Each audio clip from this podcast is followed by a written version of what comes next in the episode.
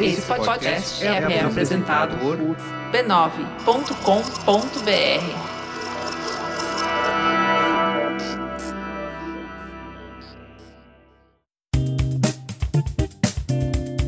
Olá, eu sou Fê Guedes, criadora de conteúdo, produtora e apresentadora do podcast Beleza Pra Quem? O podcast mais lindinho dessa internet. Sim, voltamos! E agora para ficar de vez. Depois de uma longa pausa, que foi acompanhada por uma pandemia mundial, entendemos que tínhamos assuntos e debates mais urgentes para tratar e precisamos parar. Mas, oficialmente, com o fim da pandemia, temos também, oficialmente, a volta do podcast Beleza para Quem? E você pode estar se perguntando: e aí? O que foi que mudou? Agora, os episódios são toda semana, como vocês sempre me pediram sem intervalos, trazendo reflexões sobre a nossa imagem, sobre o tempo em que vivemos e tudo que envolve essa dinâmica interessante de quem aparentemente somos. O podcast Beleza para Quem, que foi eleito pela Apple um dos melhores podcasts do ano de 2019, está de volta, promovendo autoconhecimento e caminhos para uma autoestima mais sustentável. Para promover conversas autênticas e transformadoras sobre a nossa imagem, beleza e autocuidado, encontre a gente nos maiores players do mercado. E também no Instagram e TikTok, arroba podcast Beleza Pra Quem. Tudo junto. Para minha volta, eu quis trazer um assunto que foi pauta recorrente durante esses últimos anos e que povoou minhas reflexões de forma muito intensa qual seria o impacto da nossa imagem em um mundo remoto. Melhor dizendo, como a gente consegue afetar, se conectar com o outro, como nos relacionamos em um mundo híbrido. Para você ter uma ideia, em uma pesquisa feita recentemente, aqueles que relataram trabalhar às vezes ou a maior parte do tempo em casa cresceu de 35% em janeiro de 2022 para 41% em fevereiro de 2023, segundo dados da Forbes. Mas, claro, ó, para te colocar num contexto de tempo, maio, dia 5 do 5 de 2023, numa sexta-feira, a Organização Mundial da Saúde declarou oficialmente o fim da pandemia da Covid-19. Então, temos oficialmente o fim de uma pandemia, mas, curiosamente, o aumento do trabalho remoto. Sim, esse é um reflexo herdado e que hoje vivenciamos no mundo todo, todos os dias. A comunicação remota que tivemos que experimentar e colocar em prática no nosso dia a dia para que pudéssemos, de alguma forma, ainda ter contato com as outras pessoas em momento de lockdown, que passamos por tantas vezes nesses últimos anos, parece que abriu um caminho, uma possibilidade de forma de vida profissional. Empresas adotaram então um modelo que fosse funcional, que é o trabalho à distância ou remoto. E que, por ser eficiente de tantas maneiras, muitas empresas resolveram deixar dessa forma. E hoje, muitas pessoas se comunicam, se veem e são vistas através de uma tela. Rostos, cabelos, orelhas, pescoço, ombros e metade do dorso. E é isso aí temos aí todo o espaço de impacto visual da imagem profissional de alguém que tem esse modelo de trabalho. Mas você pode se perguntar, ok, tá ótimo. O que, que isso interfere ou deixa de interferir sobre a minha interação com colegas de trabalho ou contatos profissionais?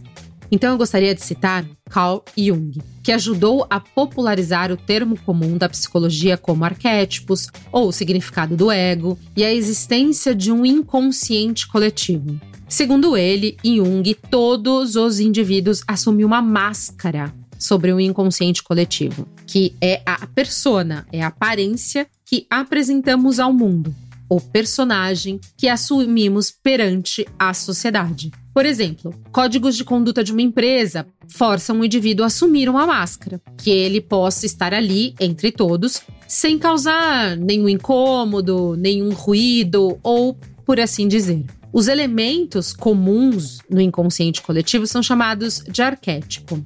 E aí vem a minha reflexão. Com o fim da pandemia e essa herança do modo remoto, a gente tira dessa imagem de arquétipo muitos elementos que habitavam o inconsciente coletivo do que é uma pessoa vestida para trabalhar.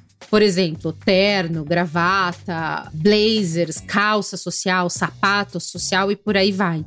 Agora, é, sobrou um espaço virtual que, me arrisco dizer, que não somente para o ambiente de trabalho, mas para rios, stories, TikTok, esse lugar, um recorte da nossa imagem, agora é tudo que a gente tem para gerar impacto e comunicar quem somos. Então, desse papo interessante, como que a gente impacta, como que a gente consegue trazer a nossa essência e a nossa personalidade, e também sobre os códigos de conduta em calls e como se portar em ambiente digital, para conversar com a gente sobre essa nova forma de comportamento e de impacto de imagem, e um dos nossos papéis mais importantes desse século, que é o profissional, eu trouxe hoje para conversar com a gente a jornalista, a escritora e especialista em brand pessoal, Bru Fioretti.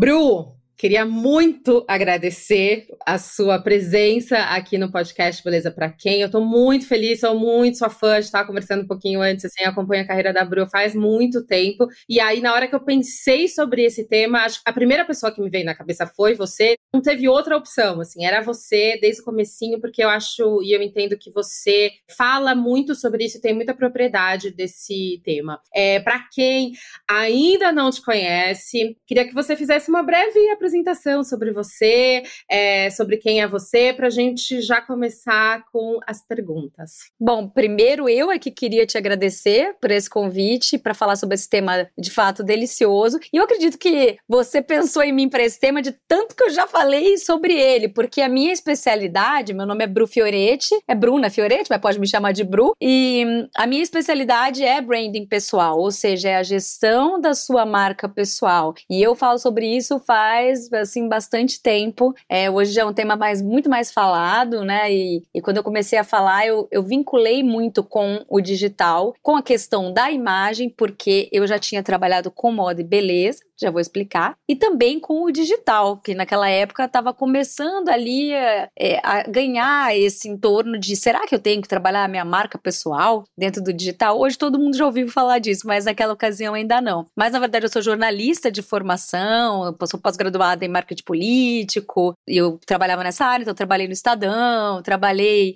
em vários veículos, fui redatora-chefe da revista Glamour, quando ela veio para o Brasil ainda, então lá foi um lugar que eu aprendi muito muito a fazer o meu próprio branding pessoal e o que acabou me inspirando a trabalhar com isso. Depois, muitos treinamentos na área de carreira, principalmente carreira feminina. Então, eu acabei misturando tudo isso nessa área do branding pessoal para criar um método meu, que hoje é, eu associo muito com um termo que eu gosto de usar, você sabe, que é o desencaixa, né? É o desencaixa no sentido de não preciso ser igual a todo mundo, pensar igual a todo mundo, fazer igual a todo mundo, e para usar aqui o nosso tema, me parecer necessariamente com todo mundo isso tem consequências, também nós não somos inocentes, sabemos o que está acontecendo, sabemos que existem padrões ainda rolando. E mas como podemos fazer isso de uma maneira confortável e uma maneira que nos destaque também, que eu acho que é um tema que a gente vai conversar. Então eu trabalho muito com isso, né? Como a gente pode usar a nossa imagem a nosso favor sem se tornar refém de padrões da sociedade e padrões que estão embutidos na nossa própria mente, não é mesmo, amiga? Há muito tempo. E acho que a primeira pergunta, né, falando sobre essa imagem imagem a gente tá nesse mundo agora híbrido, acho que aqui encaixa é, tanto quem trabalha em home office faz calls e calls e calls, e aí a gente vai falar sobre unir essa imagem no digital, junto com esse termo que você falou, branding pessoal, para quem não entende, talvez seja também legal a gente dar uma explicadinha sobre isso, mas a primeira pergunta que eu acho que é, é mais interessante é como eu consigo trazer a minha imagem pessoal, profissional, a gente não pode também desconectar uma coisa da outra, mas a minha imagem profissional para esse lugar mínimo onde cabe é, cabeça e uma parte do meu tronco e fazer isso em calls profissionalmente. E aí eu acho que a gente é legal também a gente levar para o âmbito de quem trabalha com digital, né? Porque esse quadradinho também performa nos stories, ele também é igual no, nas lives, nos rios. Então, como que eu consigo trazer para esse pequeno espaço esse recorte? É um recorte do nosso corpo, é um recorte da nossa imagem. Será que a gente consegue trazer a nossa força e a nossa personalidade para esse lugar? O que, que você acha, Bru, sobre isso?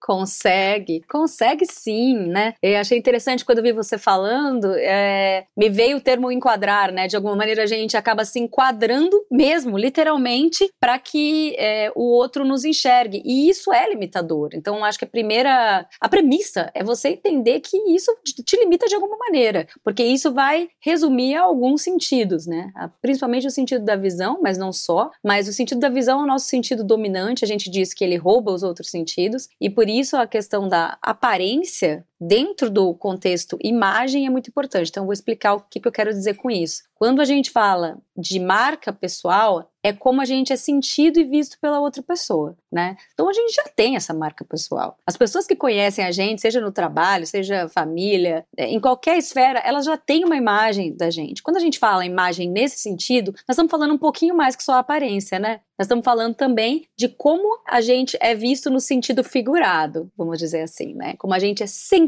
A gente é sentido pela nossa voz, a gente é sentido pelo nosso cheiro, a gente, a gente é sentido pela nossa vibe, que é aquele intangível, uma porção de coisas. Mas, de fato, a aparência acaba dominando muito. A gente vive numa sociedade extremamente visual. E aí sim a gente pode entrar no que a gente estava falando do enquadrar a imagem. Numa sociedade extremamente visual, é, que ainda é, a tecnologia nos permite nos comunicar muito mais por esse meio que a gente está vendo, que a gente fala os quadrados, os calls, os vídeos, tudo é muito quadrado ainda, de certa maneira. Se a gente imaginar a internet do futuro, que é que a gente sabe que as tecnologias vão ser imersivas e tudo mais, o 3D e as maneiras como a gente vai se comunicar vai ser muito mais amplo e muito mais sensorial do que é hoje. Mas eu acho que hoje já é um excelente treino para todos nós de como transmitir essa imagem. E tudo começa por você pensar na tal da marca pessoal. Porque se eu não souber responder a seguinte pergunta, o que eu gostaria de transmitir para as outras pessoas, eu não consigo entender como eu vou traduzir essa imagem para o meio digital. Então, começa sempre no offline. Hoje, vou te falar, as pessoas tendem a querer atalhos, né? Até porque tem muita competição no digital, tá muito difícil para todo mundo, de certa maneira. Então, as pessoas querem soluções simples. Elas querem que, de fato, de cara, eu já tenha um atalho ali para o digital, para o que funciona, entre muitas aspas. Você pode ter atalhos. Então, por exemplo, numa rede social, se você mostrar mais o corpo, você vai de fato ter mais ibope. Se você estiver numa empresa e você aparecer de terninho em todos os seus calls, você provavelmente vai passar um pouco mais de credibilidade, dependendo da profissão, mas falando num corporativo um pouco mais tradicional. Mas isso significa que você tem que se enquadrar completamente nesses moldes? Você vai estar ali dentro da manada ou você quer se destacar um pouco? E aí são escolhas que não existe certo e errado. Porque que, quando eu falo dessa maneira, às vezes parece que assim, eu estou então demonizando a, as pessoas que querem fazer o, o, que seria, entre muitas aspas também, o mais careta, o mais tradicional. Não. Que a empresa costuma pedir, o que as outras pessoas estão vestindo, fazendo, como elas estão gesticulando, se portando, o tom que elas estão falando, os termos que elas estão usando. Tem problema fazer tudo isso? Não. Uma necessidade de adequação, ela é premente em qualquer área de atuação. Então é natural que você queira se enquadrar um pouquinho. O que eu digo que talvez a gente possa gerar um desencaixe ou um desconforto ou uma diferencinha é num nível que eu chamo de nível ótimo. O nível ótimo você só encontra se você achar qual é esse fator X? O que, que eu gostaria de transmitir com a minha marca pessoal? Então, você quer, por exemplo, adultizar. Muitas mulheres querem isso, adultizar a sua imagem, vamos dizer, parecer mais maduras, porque tem uma carinha de muito nova e isso acaba gerando preconceito. Então, aí você vê, começa num problema social, num problema grande é, de uma sociedade machista, aí vai para uma mulher que quer falar mais firme, ou ela quer sorrir menos, ou ela quer falar mais grosso do que ela fala, ou ela quer parecer menos girly, menos mocinha do que ela do que ela parece, mesmo se ela amar usar cor de rosa e flores. Então, como é que você vai fazer? O óbvio é que as pessoas vão falar por aí que eu vejo toda hora é: não use então flores, não use babados, não faça. Eu fujo um pouco disso. Eu acho que é, trazer um pouco da sua personalidade e da sua marca pessoal, para usar o termo que a gente estava usando, é importante nesse contexto. Agora, você pode suavizar traços que você sabe que vão gerar algum tipo de ruído na sua comunicação. Então, considerar isso aqui um meio de comunicação é muito eficiente. Você pensa o que eu quero transmitir com a minha marca pessoal, como eu, como eu posso traduzir isso e como isso vai ser visto dentro desse quadradinho que eu estou vendo aqui. E isso vai incluir dentro da sua imagem o seu rosto, o seu cabelo, a sua roupa, mas ela vai incluir também o seu fundo, né? O que está atrás de você, o quão poluído ou não é poluído, ou a escolha ou a não escolha, a despretensião também que você, que você usa nisso. É, às vezes, às vezes aquele, aquele fundo, eu acho incrível, as, uh, nas calls a gente vê, às vezes, uma casa Tô pensando aqui, né? Uma casa que talvez um fundo não seja profissional, aí a pessoa desfoca, isso. ou a pessoa coloca aqueles fundos é, virtuais. Uhum, uhum. Tudo isso comunica alguma coisa. E aí você ir fazendo essas escolhas e ver também alguns parâmetros para entender se está dando certo. Porque a dificuldade que eu vejo que as pessoas têm é entender como traduzir isso que eu estou falando para a vida dela. E eu digo o seguinte: começar aos poucos. Porque muitas vezes você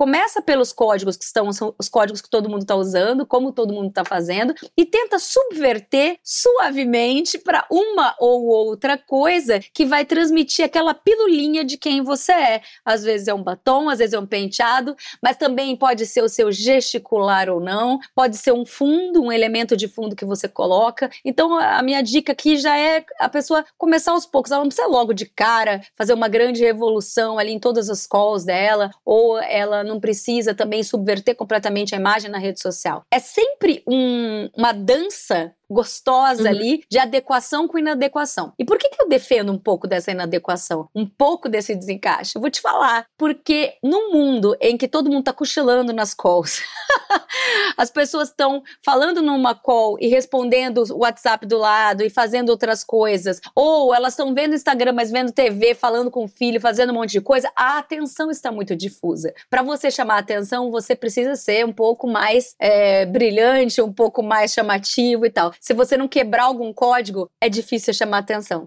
Nossa, eu, tenho, eu tava pensando aqui várias coisas. Primeiro, essa coisa que eu achei interessantíssima na hora que você fala, que primeiro começa offline.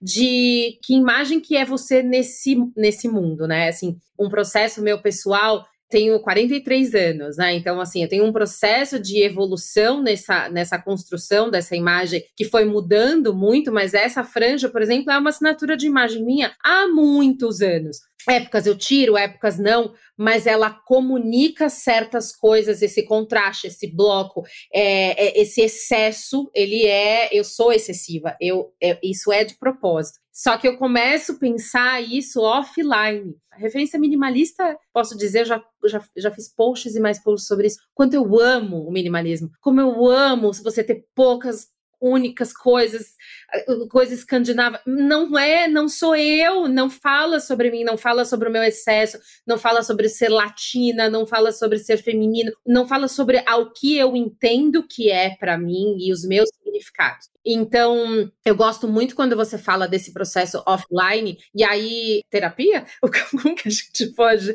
chegar nesse lugar para esse entendimento? Eu sei também que você dá cursos, e, e, e eu acho que a gente pode falar sobre esses conteúdos também, e processos de imersão que eu acho que começa, obviamente, na terapia, mas que também pode ajudar nessa construção dessa, dessa imagem que performa e que fala sobre você. Porque eu acho que também é muito interessante, ah, performou, mas ok, desliga a câmera, nada daquilo é você, assim, sabe? É. Que que então, eu acredito muito nisso que você acabou de falar. Uma marca pessoal que represente de fato quem você é. Então, eu sempre defendi um branding pessoal que seja verdadeiro. Apesar do termo brand ser extremamente capitalista e mercadológico, o jeito que eu, que eu defendo não é que ele não seja. Ele é, claro, não deixa de ser você vender um pouco uma imagem, mas eu defendo que ele também te traga felicidade. Porque o que eu percebo é que quando a pessoa se imposta daquela eu, daquela você, que ela entendeu o que ela é e que ela quer transmitir para os outros, é, isso tem uma força imensa na própria construção da autoconfiança daquela pessoa, por meio de três fatores: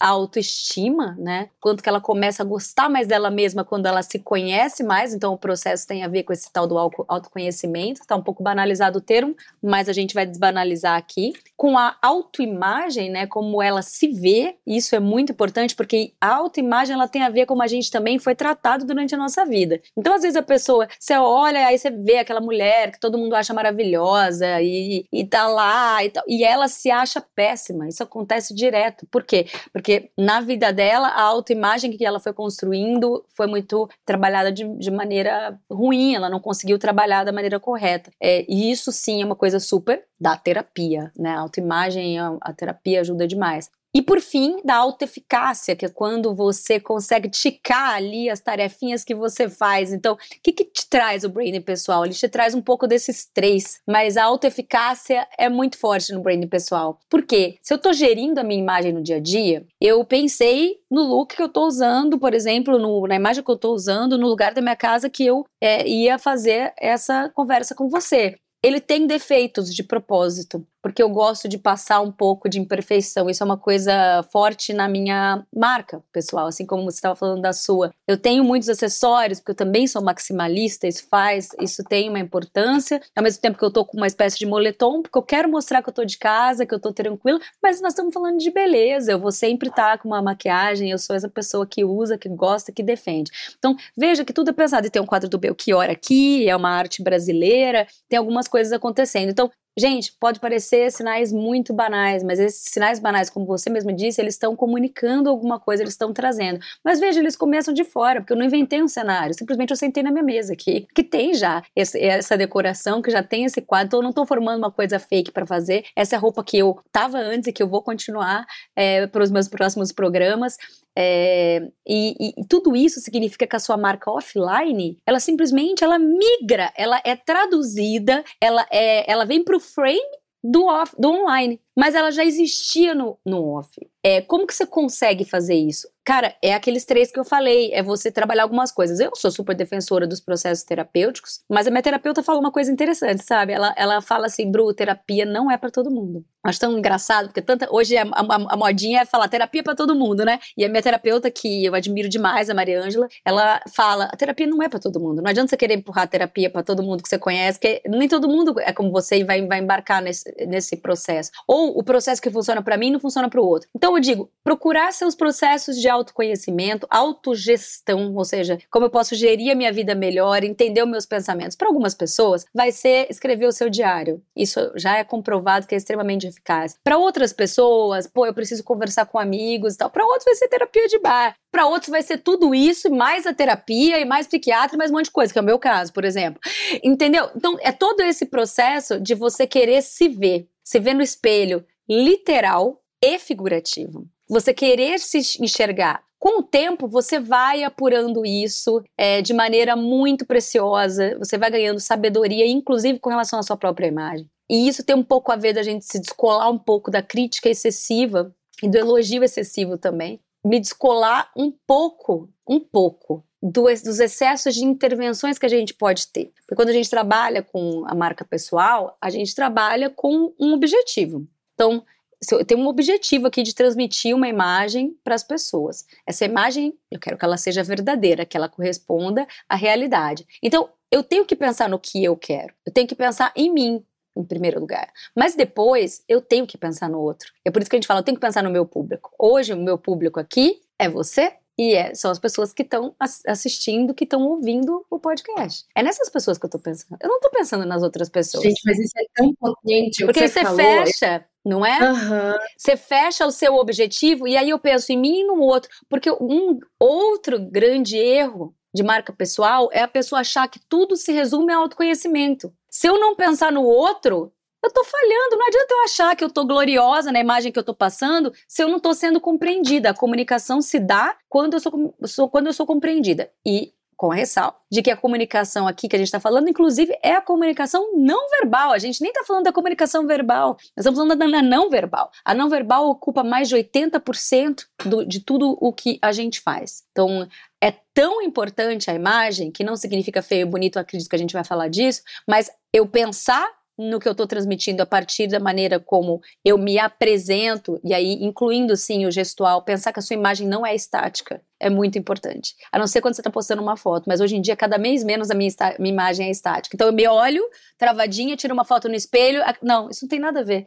Eu posso estar vestida de qualquer jeito que eu vou ser maximalista, porque eu sou a Bruna. E eu tenho o meu jeito de fazer. É mais tranquilo, menos tranquilo, mas ainda você, eu, você também. Então, pensar na sua imagem não estática e pensar no outro é uma boa maneira de você complementar o processo importantíssimo de autoconhecimento. Fora isso, sim, existem métodos para você trabalhar branding pessoal. Eu mesmo sou criadora, já evoluí meu, meus métodos em algumas vezes. Hoje eu trabalho com essa, com essa figuração mais do, do desencaixe, em mentorias, estou para criar alguma coisa nesse sentido, mas é, produzo conteúdo pensa, é, é, falando disso que a gente está falando aqui, né? Uhum, Sempre pensar uhum. em passar, transmitir uma verdade, mas saber que essa verdade, de alguma maneira, vai ser interpretada por outrem. Ela não é só sua, ela é sua e do outro. Isso é genial, porque as pessoas acabam falando muito sobre elas, a imagem, o reflexo, o espelho. E aí a gente cai nesse lugar que primeiro você disse sobre o que eu penso sobre mim, que é uma construção de vida, que pode estar baseada no que a minha mãe me disse na infância, do que o amiguinho da escola me disse na adolescência, um namorado idiota falou não sei do que, e aí vai construindo essas, esses valores e essas máscaras e esse lugar que vai te colocando e te engessando e também te moldando no, nesse reflexo, que é esse reflexo do espelho, que vem com julgamento, que vem com pensamento, que vem com sentir, e aí fica tudo no eu. E a comunicação, aí você fala uma frase, pá, que a comunicação não é sobre só sobre eu, a comunicação é sobre o outro. Eu gosto muito do, do Jung de certa forma, em alguns lugares, porque ele constrói esse primeiro espaço do inconsciente coletivo, e aí a gente fala de modo geral, o que é profissional, que aí você falou, né? Lembrando aquela história, alterninho. O que, que é um código profissional? O que, que é um código. E aí a gente entra num espaço, Bru, que eu queria muito falar sobre essa coisa da imagem, do que eu penso que é uma imagem, logo ela pode estar associada ao que eu acho que é bonito ou feio. E aí eu tento comunicar o que é bonito aí eu acho que eu caio no mesmo lugar do que a beleza ela é massificada hoje em dia, enfim, sempre foi. Eu acho que hoje mais por conta da, né, da forma como a gente vive e também essa rapidez internet visual e tá, tá, tá, tá, tá esses mil estímulos, mas a beleza ela existe, é um padrão, tem padrão, a gente tem um episódio no podcast só sobre isso. Existe sim o que a maioria pode achar bonito ou feio. E aí, o que que eu logo quero comunicar bem, logo eu quero ter uma marca pessoal interessante, logo eu quero fazer um efeito, eu quero fechar aquele negócio, eu quero criar um impacto naquela, naquela call, quero fechar aquela campanha, quero fazer logo eu vou para o que é bonito, esteticamente, o que é considerado bonito. E aí eu acabo talvez não comunicando o que sou eu e o que a gente veio para falar que nem sempre, e eu julgo dizer que a maioria das vezes não está nesse lugar da estética igual de todo mundo sobre o que é belo. Faz sentido isso? Ah, eu, eu acho que tudo que você falou faz muito sentido. Quando a gente pensa, você citou o inconsciente coletivo, né? Então, as questões arquetípicas que estão aí do, são do ser humano. Tem também outras pesquisas que mostram que as pessoas tendem a achar mais bonito aquilo que é mais parecido com elas. Então, isso gera vários problemas identitários, inclusive, né? Então, se eu vou achar pessoas que são mais. As pessoas. Eu tento achar mais agradável, mais, mais bonito, mais bacana. Olha quanto, quanto problema pode surgir daí mas é um fato, é uma coisa pesquisada. E além de tudo isso, a gente tem é, o momento que a gente vive, a gente tem o Zeitgeist, né, que é o, é espírito do tempo, é como, é como as coisas estão se dando, os ciclos de moda e beleza, que hoje em dia são muito velozes, mas eles continuam a acontecer. Então a gente vê exatamente quando a gente grava esse podcast agora, uma volta muito grande de uma estética dos anos 2000, final dos 90. É uma estética de extrema magreza, ninguém admite, você vê um monte de gente famosa, é, ninguém fala, ninguém admite, mas tá todo mundo muito mais magra. Eu tô falando magra mesmo, porque nós estamos falando de mulher. E então Olha todo o contexto que a gente está lidando. Então, é realmente muita pressão sobre a mulher. E é por isso que a gente também tem que tomar cuidado, é, e nós duas estamos aqui tomando esse cuidado, de em nenhum momento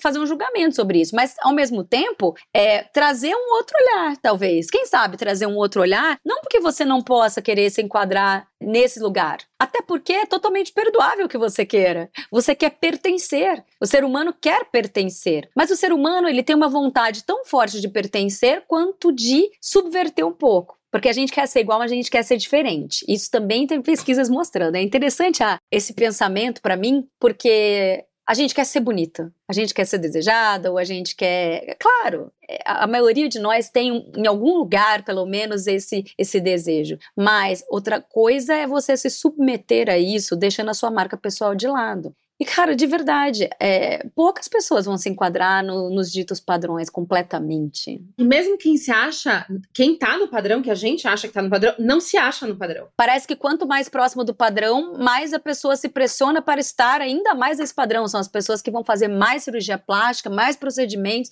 que vão ser mais escravas de dietas malucas, é, ou de, de até é, enfermidades relacionadas à, à, alimentação. Então, essa pressão é muito forte para todas. Para as ditas lindas, maravilhosas ou para as outras seres humanos mortais como eu. Então, assim, como é que a gente faz diante de tudo isso? Eu creio que a reflexão salva, assim como a comunicação. A reflexão sobre os padrões, o entendimento que os padrões são cíclicos, é o entendimento que feio e bonito é uma construção social e que é uma construção também que depende do outro, como a gente já enfatizou aqui, é como o outro vai te achar belo ou não vai te achar belo, é, muda completamente essa, essa visão que você acaba tendo de você mesmo. Então, você achar o interessante em você, você achar aquilo que te faz diferente, você achar aquilo que te representa na sua aparência. Se você procurar esses outros elementos que não sejam o termo bonito, você vai começar a se achar muito melhor. Então, esse, esse é um exercício muito simples,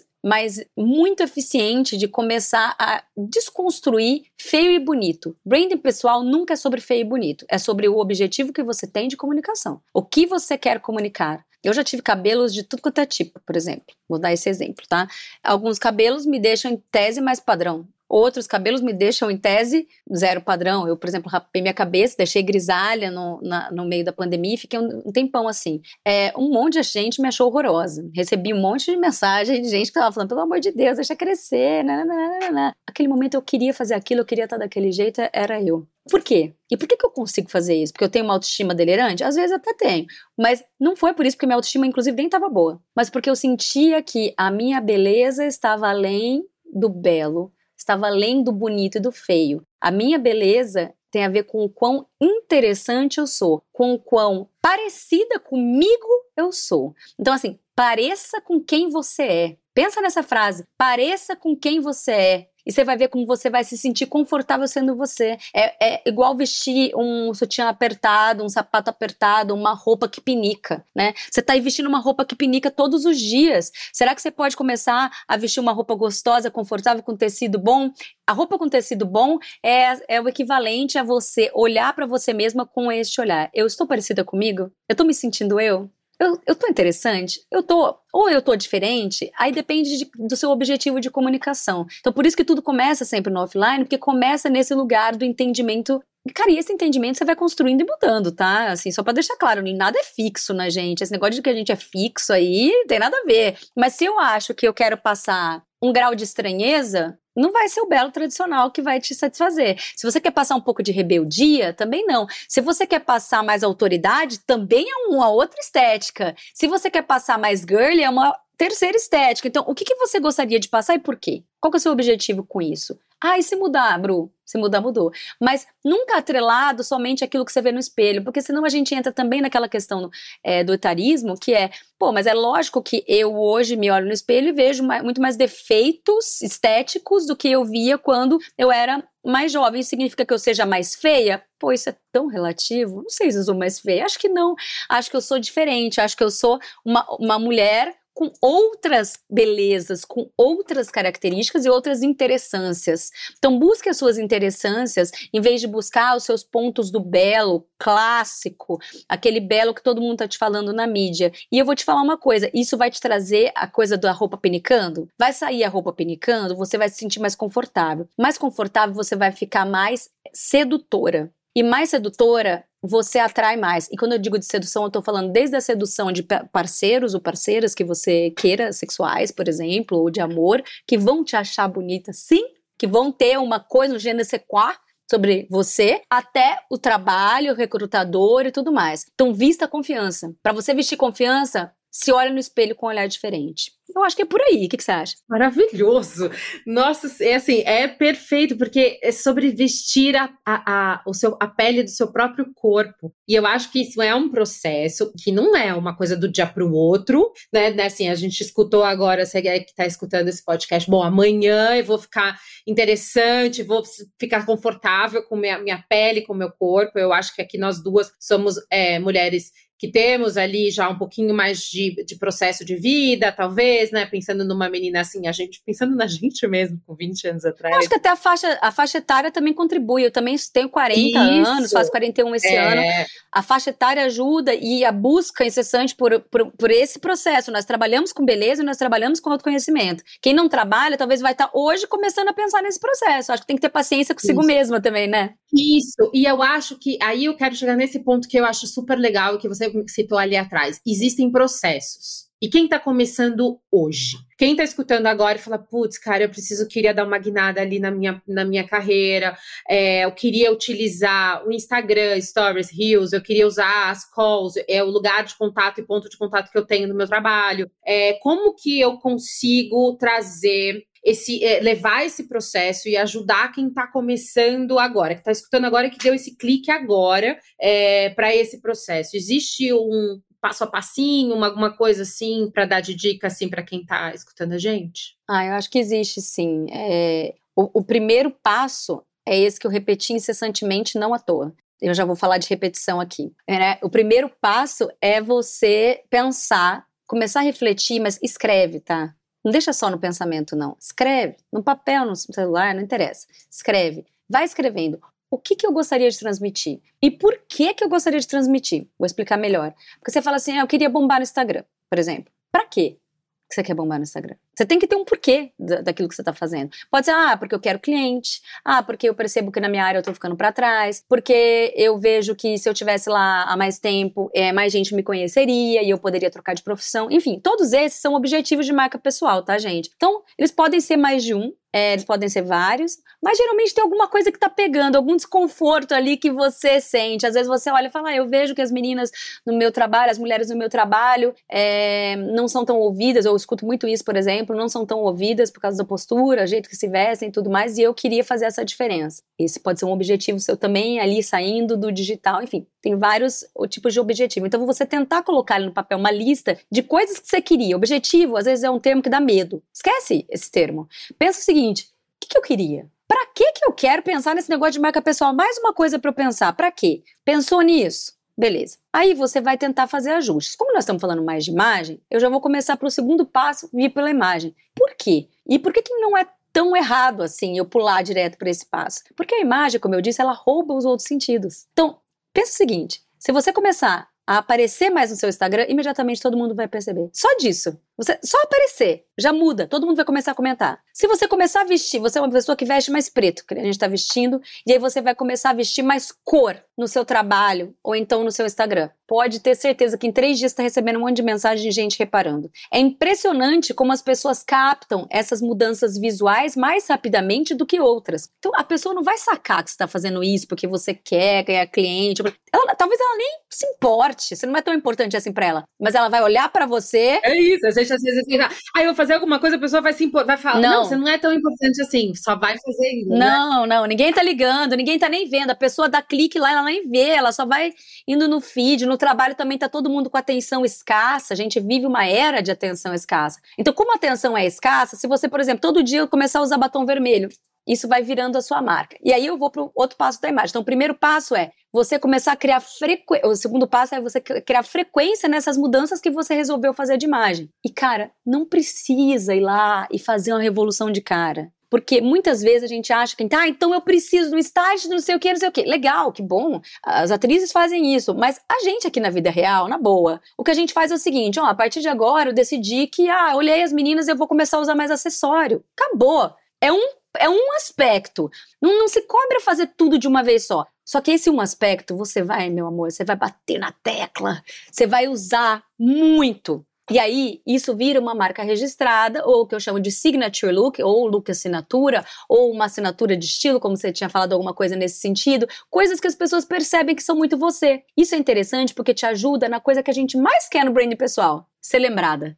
A gente quer ser lembrada, a gente quer ser vista. Porque sem isso, você não é vista na reunião, você não é ouvida na reunião. Você não está confiante para levantar a mão e falar com aquele, com aquele macho que está lá falando sem parar, interrompendo todo mundo. Sem isso, você não está confiante para é, entrar, às vezes, num aplicativo para pegar um boy que você quer. Sem isso, você não está confiante para fazer um vídeo no Instagram mostrando a sua cara ou postar uma foto bacana de uma viagem que você fez. Então, se você faz a repetição de alguma coisa imagética, você começa a criar a tal da autoeficácia que é quando você dá uma ticada nos pontos ali e você se sente mais forte, mais confiante. Então veja, comecei pensando na minha marca e no que, Pra que, que eu vou mexer com esse negócio de marca? Porque eu quero alguma coisa na minha vida na minha carreira. Entendi isso? Beleza. Aí eu vou escolher alguma coisa na minha imagem para acrescentar ou tirar ou mudar. Se possível, a partir dessa repetição, dá uma limpa. Dá uma limpa, assim. Dá uma limpa na casa, dá uma limpa no armário, dá uma limpa na maquiagem, dá uma limpa. Ou, se já tiver mais avançado, faz um corte de cabelo, se for o caso, porque aí você vai avançando nesse processo, como ela disse. Importante pensar que a limpa, ela serve para que você não tenha a fadiga de decisão. Você não tenha que ficar cansada de tanto escolher coisa. Porque você fala assim, ah, mas agora eu não sei se eu vou usar batom vermelho, roxo, não sei o que, não sei o que. Mas, cara, se você já escolheu que é batom vermelho. Isso. Sabe? O, o Steve Jobs tá aí para provar pra gente. É. Eu, eu, uma reportagem sobre isso, achei interessantíssimo, defendendo a, o uso do uniforme escolher um uniforme facilita. O Barack Obama é, falou isso, que durante o tempo que ele era presidente, ele tinha o terno cinza ou azul marinho, sei lá, uma coisa assim. E ele não tinha que ficar escolhendo verde, azul petróleo, azul. Não sei, ele tinha duas cores, porque ele já tomava tantas decisões durante o dia que de manhã ele não queria ter que. A primeira coisa que ele tinha que fazer é tomar a decisão sobre. Então, a, o interessante, o lado interessante de você ter menos opções, de você de construir um uniforme e ao mesmo tempo como isso vira assinatura, né? Perfeita, porque quando você faz tudo isso, por mais que a gente veja mais homens nessas reportagens que falam isso, o que, que ela serve pra gente aqui, né? Ela serve para automatizar o processo. O uniforme, gente, entendendo bem o que ela falou, que eu acho muito interessante. Quando a gente cria um uniforme, aí entre muitas aspas, como ela estava dizendo, porque é você pensar naquela, naqueles elementos que você vai repetir sempre. Isso torna mais tranquilo. Por exemplo, eu não tenho que pensar que eu vou misturar um monte de anel. Eu já sei. Isso é uma assinatura minha. Eu não penso, eu só vou lá e misturo. Essas pequenas coisas facilitam o seu dia a dia e fazem com que a sua marca se fortaleça. Sua marca se fortalecendo, você se fortalece e se torna mais confiante. E a partir desse segundo passo, vê como ele é macro, né? Ele é muito grande esse segundo passo, porque você vai evoluindo nele. Você vai limpando coisas, você vai de repente querer mudar algum elemento da imagem, você vai ver que uma coisa não funcionou e vai trocar. E aí você vai ganhando essa confiança para levar a sua marca pessoal, esses elementos de marca pessoal, para outras áreas. A marca pessoal ela inclui outros sentidos, ela inclui outros elementos, como por exemplo as escolhas que você faz de carreira. Ela vai incluir é, além dos elementos visuais, todos os elementos de storytelling que você faz nas, nos seus posts. A forma como você fala, né? As formas, se você usa gíria, se você é mais Isso. engraçadinho, se você é uma pessoa mais séria. Que é o seu tom ali, a maneira como você é. se, se verbaliza também. Então veja que do não verbal, a gente começando pelo não verbal, a gente tem uma coisa preciosa, porque a gente já impactou as pessoas, e aí a gente pode começar a trazer pro resto do universo da marca pessoal, que é gigantesco, que nada mais é que todo o resto, todo o jeito que você se comunica no dia a dia, nas suas falas, nas suas atitudes, nos seus silêncios, nos seus posicionamentos. Tudo isso é, é, é, um desdobramento, é um grande desdobramento. Eu acho que essa maneira simplificada, mas muito eficiente que a gente está criando juntas aqui, ela é interessante porque eu começo pelo que dá mais efeito. O que dá mais efeito é o visual. E a partir desse visual é que eu ganho confiança para trabalhar o restante. Muitas vezes eu quero pensar em todo o restante primeiro e eu travo, né? Porque você fala, eu não, eu não consigo ver, eu não consigo verbalizar bem as minhas ideias, eu não consigo fazer um roteiro de texto, eu tenho vergonha de, eu não sei editar. É, eu escuto muito essas coisas. Então, se você esquece partir direto para cá, começa pela sua imagem, offline e online e você vai ter a confiança e os frutos necessários. Você, você concorda? Você acha que pode ser por aí? Assim? Perfeito. Não, eu acho. E eu acho que o exercício. Você falou uma, uma palavra sobre repetição, que ela funciona muito bem, né? Eu acredito, na parte da imagem, porque quando você repete, repete, né, e aí, e aí eu coloco o uniforme, entre aspas, nesse lugar de repetição, porque ele é um, uma cor, um tipo e um estilo, que aí você vai repetindo, repetindo, e aquilo vai se tornando, vai incorporando e na, tatuando a sua, a sua imagem, né? E aí, entre muitas aspas. Mas quando você leva essa repetição também para o gestual, também para o uso e aí eu, eu, eu arrisco dizer, o, te, o, testar, eu, durante o meu tempo de maquiadora, é, eu sempre falava isso. Cara, ai, Fê, como é que eu faço uma maquiagem linda com olho esfumado, com batom vermelho delineador, e, e você nunca fez. Não vai fazer com 20 minutos para você sair para um casamento. Faça numa sexta-feira em casa, abra um vinho, põe uma música e vai se maquiar, entra no banho, tira e dorme. Porque a repetição sem a pressão também o experimentar, o fazer, então ligar a câmera e falar, não, ficou tão bom, beleza, tá ótimo, você não é tão importante assim, ninguém vai ficar reparando se deu errado, se não deu. Vai de novo, e faz de novo, e faz de novo. Eu acho que essa repetição do, da, da, do exercitar estar à frente da sua imagem, exercitar falar, o, né, o gestual, a gente, nós duas, a gente gesticula bastante as nossas mãos, e aí usar, já que a gente usa a mão, então usar coisas que assinam a nossa imagem com as mãos, tudo isso, ela é de propósito. Eu tô aqui todinha pensada para você e para o podcast para falar sobre a, essa minha imagem, esse meu lugar de fala, esse meu retorno. Não faço isso desde ontem, faço isso já faz um tempo, mas já errei muito e continuo errando. Continuo num lugar que às vezes, ah, Fê, isso não teve nada a ver, beleza, volto. Então, é, eu acho que colocar esse lugar, eu acho que também tirar esse lugar da primeiro da pressão de que eu preciso performar, primeira vez que eu tô fazendo precisa dar certo e precisa ser incrível e ter um resultado e é, e é esse lugar, então essa coisa do, do ser mais leve, sem essa pressão que eu acho que também a gente carrega nos nossos ombros mais femininos, essa coisa de performar sempre melhor do que todo mundo, é, mais bonita, mais inteligente, mais e mais, e, e talvez levar um pouco mais nesse espaço do fã, da diversão, de da experiência, do experimentar, às vezes nem sempre postar quantas vezes eu já fiz stories e reels e eu não, não vou postar, acho que eu não, não gostei. E eu não, não coloquei, mas eu fui lá, liguei a câmera, eu fiz, eu, eu falei, eu, eu, eu, eu coloquei, e, e, eu poderia também ter postado, enfim. E apagado? E apagado, é, também, né? Qual é, qual é o problema? Você falou algumas coisas que eu acho tão legais, que é assim, às vezes esse, a gente, por essa cobrança imensa, se leva muito a sério, né? A gente se leva muito a sério. É preciso ter sabedoria para rir de si mesma. Bru, eu amo aquele seu. Agora que você está fazendo o seu carrossel, com umas frases e uns memes que é, eu, eu. Porque eu sou muito palhaçona.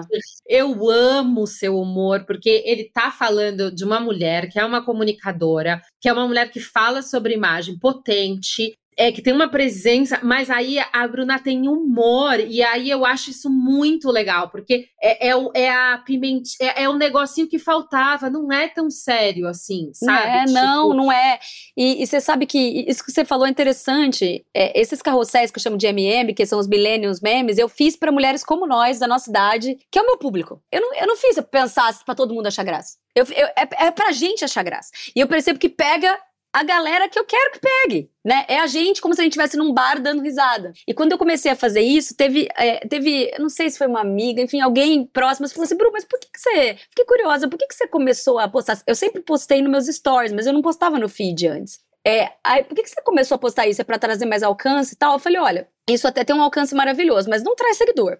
Porque a pessoa, eu não sou um, eu não sou um perfil de memes. Então, eu trago isso por dois fatores. Um, porque a rede social, ela é entretenimento para as pessoas e eu tô proporcionando para ela um pouco do entretenimento que eu mais gosto de ver na rede social. Eu tô dando para elas um pouco do que eu também gosto, porque se o meu público é muito parecido comigo, nestes, pelo menos em alguns aspectos, eu sei que ele também curte. Primeira coisa, eu tô pensando no meu público, fim. Segunda coisa, é um lado meu tão, tão forte no offline, mas que quem nunca tomou um vinho comigo, quem nunca saiu, quem nunca viu aqui em casa, obrigado a saber. Pode me achar professoral, pode me achar meio séria, é, pode ter um pouco de medo, às vezes, achar que eu vou ser meio, ah, né, alguma coisa assim. Gente, não, eu sou uma pessoa que só dá risada, eu adoro dar risada e eu tenho, eu vivo de, de, de mandar meme para as pessoas. Eu simplesmente quis mostrar para as pessoas que eu sou isso também que eu também sou engraçada, que eu também sou isso. Porque isso quem fala já sobre muito sobre sua marca, fala né? sobre a minha marca. Quem já fez cursos assim comigo conhece mais esse lado, porque no curso você tem tempo, né? E aí você consegue ser mais solta. Mas ali na rede social às vezes fica eu fico meio séria, principalmente para quem não acompanha os stories. Os stories eu faço muita zoeira, mas quem não acompanha, então assim, é uma maneira de expandir um pouco o meu humor.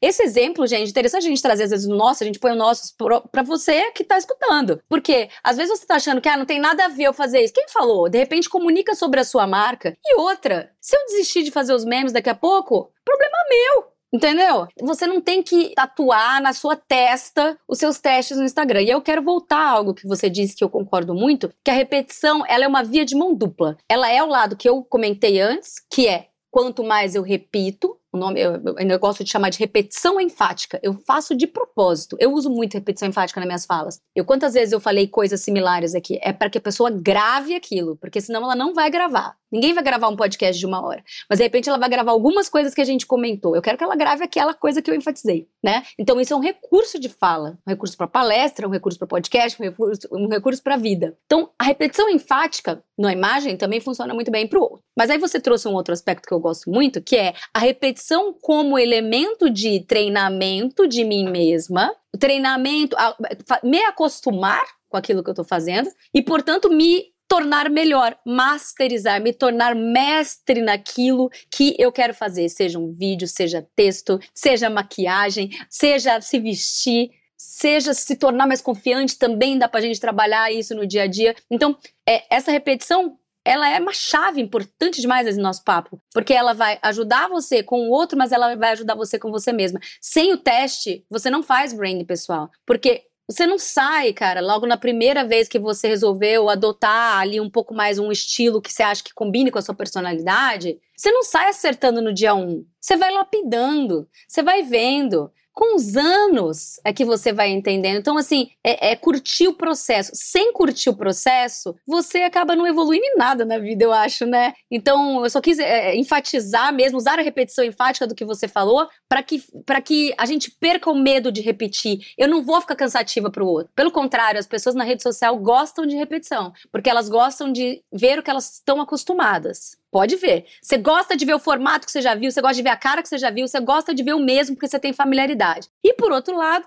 você se testa, você fica maravilhosa naquilo. É, assim, perfeito, porque eu, eu fico pensando, somos mulheres é, de uma, até de uma geração, eu, não, eu não, não consigo até dizer pelos mais novos, que eu acho que eles têm até uma eu acho que o TikTok tem esse lugar do imperfeito, do, do, sujo, né? Assim, entre é, muitas aspas, do ruído. Tem ruído imagético, ele tem ruído de som, ele é, ele é cheio, ele é poluído, assim, né? De, de falhas, ele não está com, com compromisso na, na perfeição. E, a, e nós não, assim, nós fomos uma geração de mulheres que viemos para ser perfeitas e não, não vai ser, não, não vai dar. E é, acho que é, essa é a talvez acho que uma dica interessante, acho que para resumir um pouco esse papo assim, de que também é interessante o quanto a construção da nossa imagem está ligado muito à construção de nós, assim, do, de quem somos. E é, eu acho lindo, porque eu tenho, acho que talvez você também tenha como a nosso meu viés assim de vida comunicação.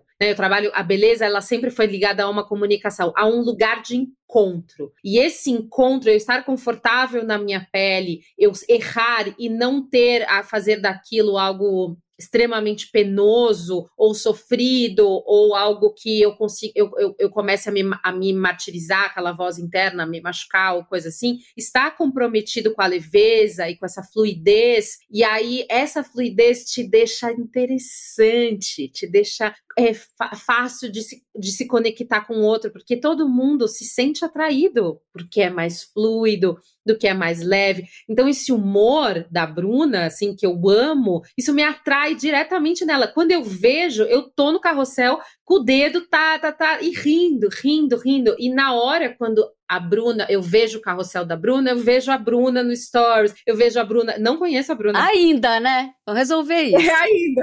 Exatamente. Mas assim, eu já vejo a Bru fazendo aquele drink dela no domingo, sábado de manhã, lá à tarde, na hora do almoço. Eu já me levo para esse lugar da Bruna. Que é um universo, leve, né? É um universo, que é uma mulher forte, que fala brava. Eu, a minha irmã fez a, sua, a sua palestra falou que você dá um show no palco, que você leva três horas de ponta a ponta e faz, vai fazendo reflexões. Então, é uma mulher que tem uma comunicação muito forte. E aí a gente está falando, dando exemplo do lugar da, da, marca da Bruna, porque eu acho que fica super claro, e aí se vocês forem visitar a Bruna, Instagram, e falar com ela e chamar ela depois, para entender que tudo que ela está falando, ela aplica no lugar é, dela de marca e também ensina, né, Bru? Assim, você também tem esse lugar de sempre é, sempre ensinou mulheres, principalmente nós, a nos comunicarmos e fazer e, e, ter esse impacto na vida, assim, né? Você sabe que eu, eu, acho que a gente pensa bem parecido no, em uma coisa, assim, que é, é, a melhor maneira de ensinar, de comunicar, é pelo exemplo, é, é, fazendo. Só que nem todo mundo tem olhos para ver e ouvidos para ouvir. Porque, assim, uhum. essa pessoa o que eu tento dizer desde sempre é: se você nunca tiver dinheiro para fazer um curso meu, uma, uma coisa, sabe, uma palestra e tal, observe o que eu faço. Não para você fazer igual, mas para você pegar o que, o que o que eu faço e fazer do seu jeito. Por exemplo, como eu posso me expressar? Eu me expresso de diversas maneiras, com coisas da vida privada, Algumas é menos vida privada do que no meu caso, tá, gente? Eu prefiro. Por quê? Porque para mim interessa falar menos da vida privada do que, da, do, que do trabalho. Mas e para você, para sua marca? Interessa mais o quê? De repente pode ser mais vida privada e tal. Mas eu tô mostrando. Interessa mostrar que eu bebo? Ai, mas beber é meio polêmico, né? É meio coisa de. de é? Os adolescentes não bebem mais tanto hoje, né? Mas me interessa, porque eu quero ser um pouco polêmica, porque eu gosto de ser desencaixada, porque eu tenho uma coisa de rebeldia que eu gosto de mostrar. Eu me posiciono com um monte de coisa, me posicionei muito, que me trouxe várias perdas de job, que várias perdas, mas eu quis fazer porque para mim era importante. O que, que é importante para você? Então é nesse sentido que a gente diz aqui de, da marca uma da outra, se eu olhar o, o trabalho das pessoas que atuam nestas, nessas áreas de branding pessoal, pode ser um recurso importante para você que não pode de repente fazer um curso e tal, mas eu ir observando, por que será que ela fez esse, esse post aqui, esse vídeo aqui falando sobre isso? É, sendo que ela sabia que eu fiz um vídeo com a minha mãe, por exemplo, um vídeo eu tô toda desconstruída. Eu tô toda, tô. Porque eu queria mostrar a é intimidade. É, eu queria mostrar a intimidade, eu queria que a gente fizesse. A gente fez em dois segundos, que a gente fez o que a gente era de verdade. Eu queria mostrar isso, eu queria que a pessoa do outro lado sentisse aquilo. Eu podia ter feito maquiada, bonitona. Depois eu me maquiei pra gente tirar foto lá, entendeu? Mas não era a minha, minha intenção. Por quê? Porque aí eu vou usar você, tá? Você falou da beleza da imperfeição. Eu curto me mostrar muito desconstruída. Meu óculos tem 10 graus de miopia, então eu apareço com aquele óculos que assusta as pessoas lá. Apareço com o meu óculos, apareço com, as, com cara de sono descabelado, com um monte de pelo de gato, não sei o quê. Todo dia, toda hora. É a imagem que eu quero que mais fique minha? Não. Se você olhar a proporção, tem muito mais a imagem arrumada, maquiada e tal. Mas eu gosto de fazer essa quebra porque faz parte da minha marca mostrar que a imperfeição é legal. E aí, o que, que faz parte da sua marca? O que, que você quer mostrar? E digo mais, qual imperfeição sua você pode usar como diferencial. As nossas imperfeições, elas viram diferenciais incríveis. Basta que a gente tenha coragem de começar a tirar da caverna, sabe? Você não acha? Que às vezes a gente fica eu tão acho. com vergonha. Ah, mas eu falo de tal maneira, mas de repente é esse jeito que você fala que vai te fazer bombar. Eu acho, e assim, é, a, gente, eu sigo, tem, não é nem só eu sigo, eu tenho pessoas que me inspiram a comunicar e a gerar conteúdo, que fazem conteúdo em, nas suas casas, nos lugares mais. Gente, o Whindersson Nunes abriu um computador sentado numa cama, sem camiseta. Ser autêntico, a autenticidade, e aí mora nesse lugar de fazer esse papel, acho que é, offline, primeiro, entender quem eu sou, aonde eu moro e quais são os meus recursos e o que eu posso. Porque ficar desejando o minimalismo, e aí eu boto de novo esse lugar, porque esse lugar que ficou muito comigo durante um tempo, eu falo sobre beleza, todo mundo tem uma pia de mármore, sabe assim? Eu falo, gente, que horas que eu vou conseguir fazer essa foto dessa pia de mármore, que é meu negócio tudo cheio de coisa, cheio de. Não tem espaço para fazer foto. E, e, eu tentando gerar essa, essa imagem, esse, esse molde instagramável do Pinterest que fica lindo, que todo mundo dá like, e esse, esse lugar plastificado não estou dizendo que é feio, e a gente tira esse lugar da beleza e do feio, né? Do bonito e do feio, mas esse lugar não é o meu lugar. Então, aonde é o meu lugar? Aonde é o lugar que fala sobre mim e que eu consigo, nesse processo depois, entender que esse lugar também é bonito, porque no fundo e, no, e no, no, no, geral, nós somos seres humanos, a gente, como espécie, a gente quer se identificar com o outro e, e no fundo, se se organizar direitinho, todo mundo transa, porque na verdade é isso, a gente quer perpetuar entendeu? É, assim, assim, que a coisa do minimalismo eu acho é interessantíssima, né? Do minimalismo, da coisa Pinterest, da coisa muito, muito bonita, muito organizada, porque a gente fala muito para as pessoas fazerem pastas de referência, né? Então, quando você vai lá fazer pasta de referência para sua casa, pasta de referência, e aí de repente você cai nesse lugar com coisas completamente fora, ou fora da sua realidade, ou fora da sua marca, fora uhum. do que você é. Tem gente que é cool. Parece que a uhum. pessoa nasceu daquele jeito, ela é cool. Que bom. É a uhum. Nilma, minha ex-sócia. Nilma Coriquazi, maravilhosa, meu amor. Mas é, ela, ela é. é. cool, meu amor. Não adianta. Ela, ela, se ela vestir a mesma roupa que eu, nela fica de um jeito e mim de outro. Sabe? Ela é aquilo. Ela não inventou de ser aquilo. Ela é aquilo. Ela trabalhou e lapidou esse lugar. Mas ela é aquilo e eu sou isso aqui, e você é uma outra coisa, e assim por diante. Agora, esse ser sempre é um estar. Então, você pode ao longo da sua vida, por exemplo, pode ser que você fique mais minimalista, mas talvez você nunca vai chegar naquele ideal escandinavo, como você disse. E tudo bem. Então, cuidado com as referências, porque elas são ali para inspirar e não para copiar. E não para fazer se tornar mais uma maldita prisão na nossa cabeça do que a gente deveria ser. Uma coisa que sempre me perguntam muito, eu vou te falar que é até ótimo que a gente esteja, você tenha falado isso. É, Bru, pra eu parecer profissional, então eu tenho que ter cabelo curto? Porque eu sempre tive cabelo curto, né? Uhum. Pelo amor de Deus, não! Que isso? Não! Eu tenho que, então, eu devo deixar meu cabelo. Eu tenho cabelo loiro, então é melhor eu ficar morena? Não, você não tem que ser eu para parecer profissional. Inclusive, é, eu, nos meus trabalhos, sempre tive muita coisa profissional, mas sempre fui extremamente piadista e a mais cachaceira de todos os lugares. E nunca perdi um job, aliás, sempre fui promovida por causa disso no meio corporativo. Sempre deu tudo certo para mim nas redações. Então, sempre, você mostrar competência, às vezes vai ser mais importante. E a imagem, Bru? Claro, eu tinha uma imagem, eu tinha um jeito de me vestir e tudo mais, mas você pode ter e deve ter o seu cabelo, deve ter o seu, é, o seu jeito de fazer. Ah, mas a minha empresa é careta, vai julgar. A gente viu casos aí, tem casos até de preconceito e tudo mais. Bom, se for caso de preconceito, é denúncia, gente. É denúncia, porque é crime. Primeira coisa. Segundo, se for, se for mesmo se for velado. Se não for, agora, tirando esse aspecto, se solta. Se solta um pouco, porque você vai ser mais respeitado. Porque as pessoas vão sacar que você está se respeitando. Isso que você falou é muito real. É, é, tem uma frase que eu amo, que é do Robert Greene, que ele fala que nada é mais antissedutor do que falta de confiança. E geralmente as pessoas autoconfiantes, elas são também muito autocentradas. Então pensar é, que brand pessoal, imagem pessoal, tudo isso é sobre sedução, sim. É fazer amor com o mundo, como diz o Rubem Alves. E a gente pode fazer amor com o mundo o tempo inteiro, de uma maneira incrível, usando nossos sentidos, a nossa sensibilidade e aceitando nossas imperfeições. Achei que eu poetizei agora. Aff, mas foi maravilhoso. Ah, eu achei sim, gente, vai ter muitas frases de impacto nesse, nesse, nesse podcast. Gente, é isso, fazer amor com o mundo e é ser essa Lindo, pessoa. Né? Amei, amei, amei, amei. Acho que a gente pode até passar para o nosso momento certo. Vamos? Momento necessário.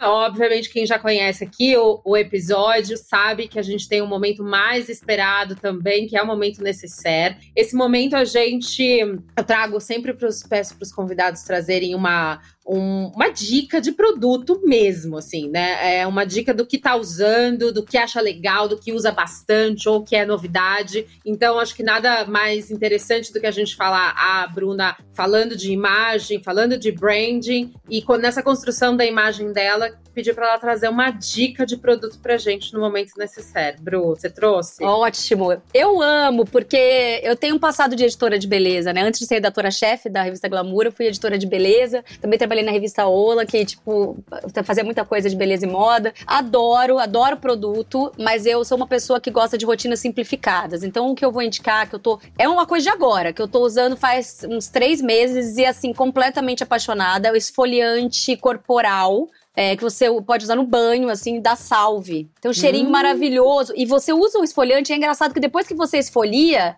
é, hum. a sua pele já fica com a textura como se já tivesse hidratado também. Então é maravilhoso ah. esse produto. Eu adoro rotinas de banho. banho. Pode usar antes do banho ou, é. ou dentro do banho? Eu, assim que eu entro no banho, eu uso. Eu, tá. eu já uso assim, aí eu já, já gosto de me enxaguar, continuo, às vezes eu uso mais um pouco durante o banho.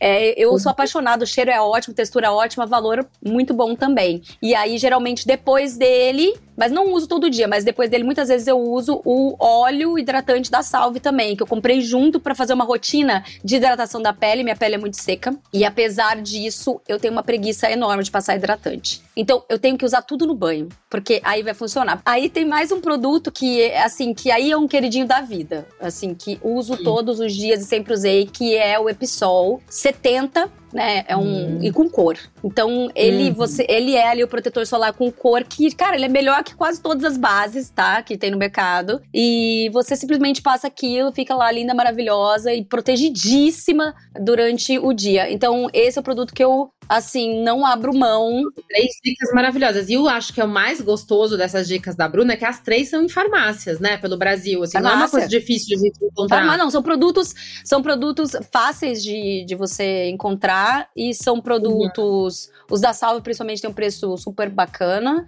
O Episol uhum. dura muito, porque você não precisa passar muito no rosto. É, e ele resolve a sua vida, entendeu? Você já fica semi-maquiada. Ah, eu adoro. Uhum, eu também. Eu amo essas coisas que você é, otimiza, otimizar o tempo de forma gostosa e relaxante e ao mesmo tempo eficiente, que Exato. tenha uma eficiência que você consiga é, ver o resultado. Bom, agora o meu momento necessário é o primeiro da volta. Eu vou trazer já um, uma dicaça que eu amo. Eu tava, tava procurando aqui porque eu acabei de usar ele, que é a palete de sombra da NARS, chamada Extreme Effects levando para esse lugar também de efetividade de uma coisa só. Tem acho que oito ou doze cores, todas em vários tons de marrons, diferentes texturas e acabamentos, brilho, mate, aveludado, tom de marrom mais claro, mais avermelhado e tal. E eu uso de, de contorno, de sombra, de absolutamente tudo. Ele funciona de sobrancelha, funciona super bem. Queria até agradecer a Rafa Crepaldi, que é a maquiadora da NARS, que é ela que me, me mandou de presente na pandemia e eu simplesmente amo. Então fica a dica, acho que essas dicas são. É, legal a gente dar essas dicas, que a gente consegue usar várias coisas de, um, de várias maneiras, né? Falando dessa coisa de usar no banho, é, falando da sua dica de, de esfoliante e hidratação. O banho em si é um momento que a gente já consegue efetivar, fazer várias coisas ali para esse processo que às vezes Pode ser gostoso, eu amo um processo de autocuidado, de parar, maquiar e tal, mas eu também confesso que eu tenho um pouco de preguiça, assim, é, não é uma, uma, coisa que dá todos os dias, assim. Então eu acho que, e essa coisa da maquiagem, principalmente da sombra, ele é, eu consigo levar numa viagem, numa bolsa, ele tá em cima e não preciso de várias coisas, é uma paleta que funciona super bem, então é da NARS e eu amo. Agora vamos para o outro momento, que é o momento de autocuidado. Esse é. A gente sai, talvez, um pouco desse lugar de produto e vai para um lugar um pouco mais de experiência. De ritual, coisas que a gente possa fazer no dia a dia, e pode ser dica de aplicativo, livro, qualquer coisa que você faça que te é, que traz esse momento de hum, que gostoso. Eu ah, nesse momento aqui eu tô me cuidando, tô comigo. É, queria que você dividisse com a gente esse momentinho de autocuidado. Claro, um prazer. Eu tenho dois rituais que são muito cristalizados assim na minha, na minha rotina, e o primeiro deles é justamente ligado ao banho eu tenho uma coisa com banho. O banho, para mim, ele é um momento de reset. E eu não tomo banhos longos, super longos, até porque eu falei que minha pele é seca, então, então eu não fico toda hora tomando muito, mas eu gosto de lá. Então, às vezes, sabe, eu não tô me sentindo muito legal. Eu trabalho de casa, eu faço home office. Então, eu já até dei essa dica, assim, gente, às vezes é isso, você criar alguma coisa que você dá um reset. O banho, para mim, tem essa função. Vou lá, tomo um banho, parece que eu volto, ah, as ideias vêm no banho. Tem, tem muitos estudos sobre isso, as ideias virem na hora do banho. Porque tem a coisa do ruído branco, que ajuda também. Tem o fato de você ter saído da tela ou daquilo que você estava trabalhando. Então eu uso bastante esse recurso. Só que o, o banho para mim ele se torna um ritual mais no fim do dia. Aí eu tomo um banho no escuro. Eu gosto de tomar banho no escuro. Às vezes tem uma luzinha vindo de fora assim. Eu amo. Você também? Uhum. Ai, uhum. amei. Amo. Eu amo tomar banho no escuro. É... Eu adoro tomar banho de banheira também. Não tomo todo dia, mas eu adoro banho de banheira também. E a água para mim ela é uma coisa muito importante. Então, eu tomo esse banho no escuro e aí eu gosto de ir pra cama muito cedo. É, se eu não vou sair, se eu não vou fazer nada, eu vou pra cama ler. E eu tô falando de sete da noite, tá? Eu sei que as pessoas vão me achar meio estranho, mas eu sou um pouquinho estranha mesmo. Então, porque tem dia que você vai sair, você vai tomar um vinho, você vai fazer alguma coisa. Se eu não vou fazer nada, eu não fico assistindo televisão, porque eu não tenho hábito. Então, eu tomo esse banho, vou pra caminha gostoso, meus gatinhos me acompanham e eu já abro um livro. Esse é um ritual de autocuidado para mim. Quando eu faço isso, parece que a vida está organizada. É, e o segundo, que é até um pouco mais recente, é o ritualzinho de tomar um solzinho de manhã perto da, da varanda aqui de casa. Meus gatos super aderiram a esse tenho dois gatinhos, eles aderiram a esse momento e eu tinha muita deficiência de vitamina D. E eu sei que tomar um solzinho bem da manhã, durante 20 minutos ali, é muito importante. Eu nunca mais tive deficiência de vitamina D. Comecei, eu fico Olha. sentada ali, brinco com eles. Preferencialmente, eu não fico no celular nessa hora. Às vezes eu ponho umas músicas, a minha, música preferida de escutar nesse momento é carinhoso, sabe? Ah, se tu soubesses como. Aí eu canto, eu ponho essa música, uma coisa bem tranquila, e fico ali 20 minutos eu sou muito mais tranquila às vezes do que as pessoas acham, viu? E eu fico ali em paz. E aí depois uhum. eu pego, tem um momento que todo mundo para. Eu paro, os gatos param junto, e aí eu pego o computador e começo a trabalhar. São duas rotininhas que para mim são bobas, né? São zero custo, mas assim, elas são enormes, assim. Eu posso posso fazer uma um, um, confessar uma coisa que eu tenho praticamente assim, os mesmos quase rituais que os seus. E eu tenho essa coisa de, de ir pro quarto cedo e de ir pra cama cedo, porque é esse momento onde eu consigo entender, e é, o que você falou foi perfeito, assim, eu consigo entender que a vida tá organizada. Quer dizer, não tá caótica, não tá nada, assim, eu, porque eu, o meu é um pouquinho mais tarde, às oito, mas 7h40, assim, que é a hora que eu já dei banho no meu filho, ele já foi dormir com o pai, fazer a rotina e tal, eu, já, eu, me, eu me coloco nesse espaço que é muito difícil ainda dentro da maternidade, ter esse espaço de, de ficar, mas eu preciso ficar sozinho. Então, assim, esse meu momento, eu ia dar, eu, eu vou dar uma dica de autocuidado também aqui, que é a, um livro, mas antes disso, eu vou falar sobre isso, sobre ficar sozinha, sobre esse espaço de ficar sozinha, e aí eu faço um link com essa nossa conversa. São momentos, e aí o link também com o seu banho, com você banho no escuro, que é esse momento que eu entendo que é esse momento de estar com a gente de autoconhecimento mesmo. Tem tantas coisas que aparecem nessa, nesse momento, como medos, como verdades, como fichas que caem. É, conversas que repassam na minha cabeça. Putz, eu devia ter falado assim, mas, ah, gente, foi o melhor que eu pude, tá bom, tá ótimo. Então, é, nesse momento que aí muita gente talvez use essa coisa do, do, diário, eu vou fazer um episódio só sobre isso, sobre autocuidado do, do escrever o diário, que eu acho super interessante eu não tenho tanto esse lugar, mas eu tenho esse lugar do silêncio. E aí não tem TV, não tem celular. É, e aí eu tô bordando. Comecei a bordar. É, aprendi no YouTube e aprendi sozinha e, e, eu começo ali bordar e aquele momento me preenche num lugar assim que acho que poucas coisas é, me preenche, que é esse espaço e de ficar sozinha e começar a bordar. Um beijo para as meninas do Clube do Bordado, que eu amo, que eu tô super fã, que eu conheci no, no YouTube. São meninas que fazem vídeos e ficam ensinando as pessoas a bordar. E aquilo uma música clássica do fundo. Juro, é aquilo é calmante puro, assim, na, na, na veia. Olha, se, se, se, você me permite, essa coisa do, claro. do, bordado me lembrou de uma coisa que tá no livro também do Robert Greene, que chama Maestria. E é um livro que ele fala justamente sobre você, como você pode melhorar e se tornar mestre na, naquela coisa, né?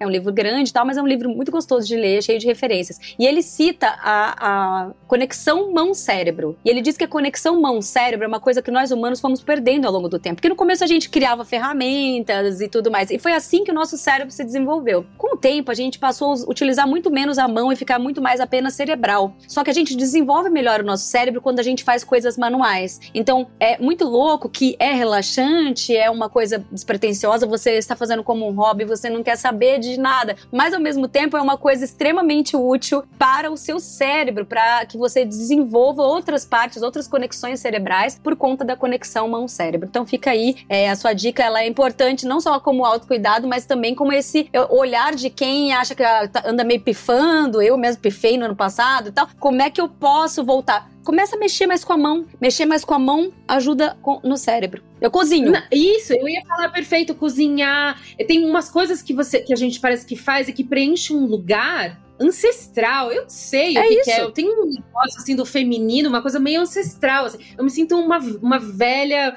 bruxa bordando em volta da fogueira, sabe? Assim, tipo, eu fico nesse lugar, me preenche num espaço, eu sei lá que vem, e eu falo, gente, como é que eu só fui aprender a fazer isso agora, assim, né? Tipo, sei lá, já estou trazendo de outros lugares, mas é, eu não sabia que tinha essa, essa relação com, com a questão do cérebro e a e o manual, mas eu, toda vez que eu tô mais estressada e mais cansada, eu preciso pintar. Eu, eu pinto, eu, eu, tenho essa coisa do, do, Eu preciso esse lugar de silêncio e mexer a mãozinha mesmo. É algo que faz todo sentido. Adorei, Bru.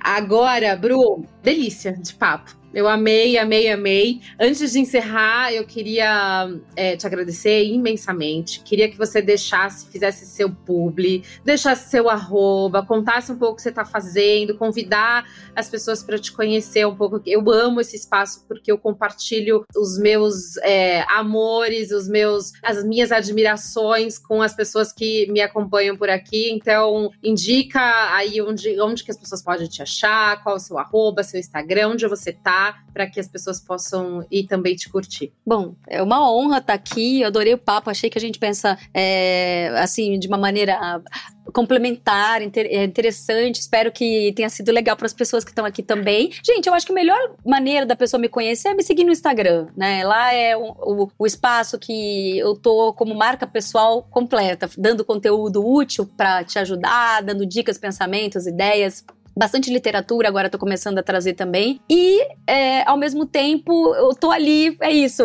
pra, a frente dar risada juntos também e tudo mais. Então é arroba. Fiorete é com T só e I no final. Eu acho que é o melhor momento de seguir. Fora isso, é, eu tô num momento de transição de muita coisa, sabe? Então, eu fechei vários cursos e vários projetos que eu tava fazendo, porque eu tô revisando coisas. É, e eu gosto de falar isso mesmo com a boca cheia, porque para incentivar as pessoas, assim, não é porque eu trabalho com carreira, porque eu trabalho trabalho com branding pessoal que eu também não reviso as coisas que eu faço, eu reviso, eu, eu não gosto mais, eu quero mudar e vamos nessa grande mudança. Então eu tô no momento de transição para muita coisa. O que tem aberto agora, pra pessoa que quiser conhecer um pouco do meu trabalho, é o manual de você, que tá com um preço super bacana. E o manual de você nada mais é do que uma espécie de coaching de carreira mesmo. Ele, eu te guio ali, passo a passo para você se encontrar. Então ele é importante pra pessoa, por exemplo, que escutou esse papo nosso aqui e falou, cara, mas eu não faço a menor ideia de qual é o meu objetivo. A gente falou do objetivo mais cedo. Essa pessoa que tá nesse momento, o manual de você ajuda, tá fazendo transição de carreira. As coisas de branding pessoal, eu vou voltar a fazer algumas mentorias individuais e logo eu vou ter novidade. Eu acho que a melhor maneira é me acompanhar no Instagram, a gente vai conversando, me manda inbox. Eu amo. E amo. vamos, né? E vamos conversando. E ela interage, Sim. e aí o arroba também do, da Bru vai estar tá em todas as postagens, se você que estiver é, por aí e não, não conseguir encontrar, vai no nosso Instagram, que a Bru tá marcada lá em, todos os, em todas as postagens, porque, enfim, compartilho mesmo, gosto mesmo. Maior, maior delícia ter tido você por aqui, Bru. Agora vai o meu hashtag publi. Vocês podem mandar dúvidas, sugestões, pedidos, carinhos. Pode ser tudo pro e-mail beleza para quem b9.com ou nas nossas redes sociais. O Instagram, arroba Quem, tudo juntinho. E o TikTok também. A gente começou e também tá por lá. Arroba podcast quem? Tudo juntinho. Voltamos super para nossas redes sociais e além dos episódios, momentos necessários, a gente compartilha também muitos memes, também reflexões legais, enfim, só coisa bem bacana. Segue a gente por lá. Ah, e se você também quiser falar comigo, pode me encontrar no Instagram, Feguedes. Bru, obrigada, viu? Eu Foi que um agradeço. prazer ter você por aqui. Obrigada. Beijo enorme. É isso, super obrigada por ficar aqui com a gente nesse primeiro episódio de A Volta. Para quem está por aí do outro lado, segue a gente, me marca, fala comigo e me conta. A sua beleza é beleza para quem? A gente se vê por aí. Beijinhos.